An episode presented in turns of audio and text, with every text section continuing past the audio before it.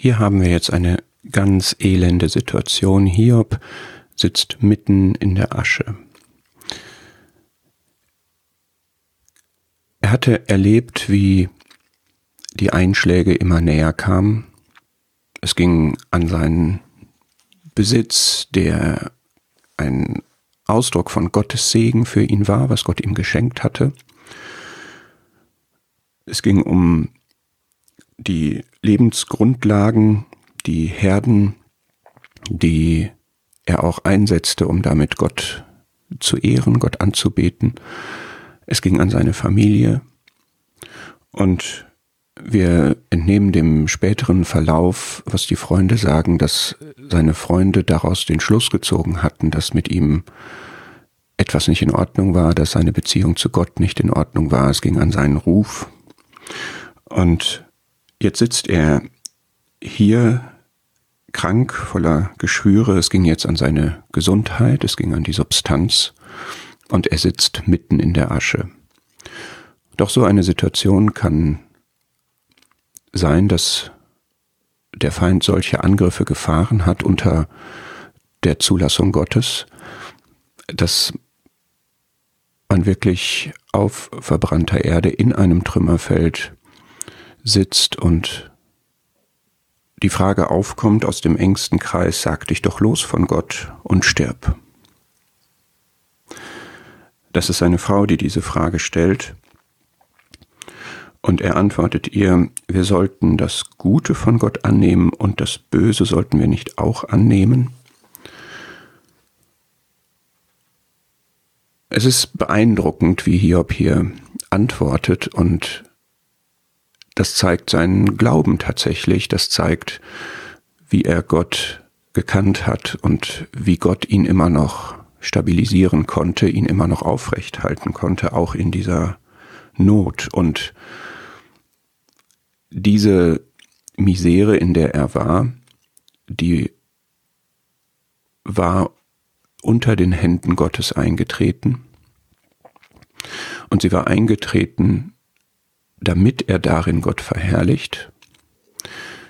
Wir wissen, dass hinter den Kulissen diese Szene im Thronsaal Gottes stattgefunden hatte, wo Gott es wirklich zugelassen hat, dass der Feind Hiob antasten konnte bis auf sein Leben.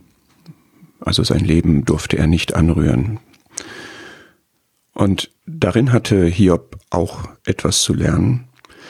Und ich glaube, das ist bei diesen ganzen Situationen, wo wir darüber reden, jemand ist mitten in der Misere, ein wichtiger Punkt, dass derjenige, der da in der Misere ist, etwas zu lernen hat.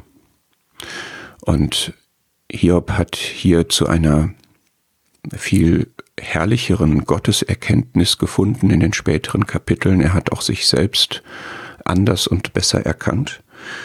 Ähm, er hat in diesem Ganzen Gott verherrlicht und hat auch zum Wohl der Freunde gewirkt, auch durch sein Gebet, die ihm sehr zu schaffen gemacht haben und ihm leidige Tröster gewesen sind.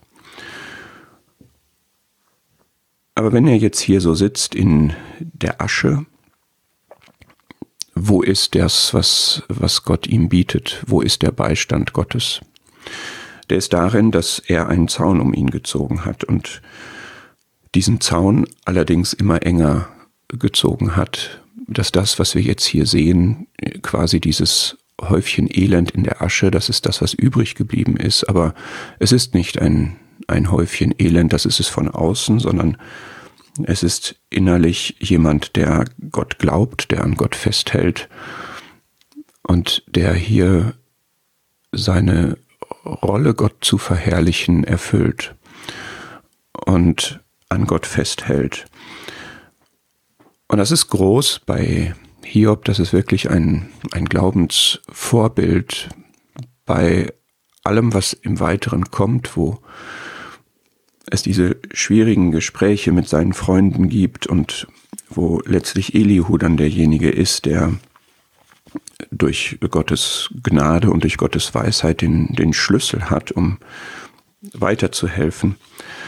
Es ist eine eine wunderbare Geschichte, die am Ende wirklich zum Segen ist und wir wissen aus dem Neuen Testament, dass der Herr die ganze Zeit Mitgefühl mit Hiob hatte und am Ende auch in dieser Barmherzigkeit, in diesem Mitgefühl Hiob gesegnet hat und zwar mit mehr, als er vorher hatte.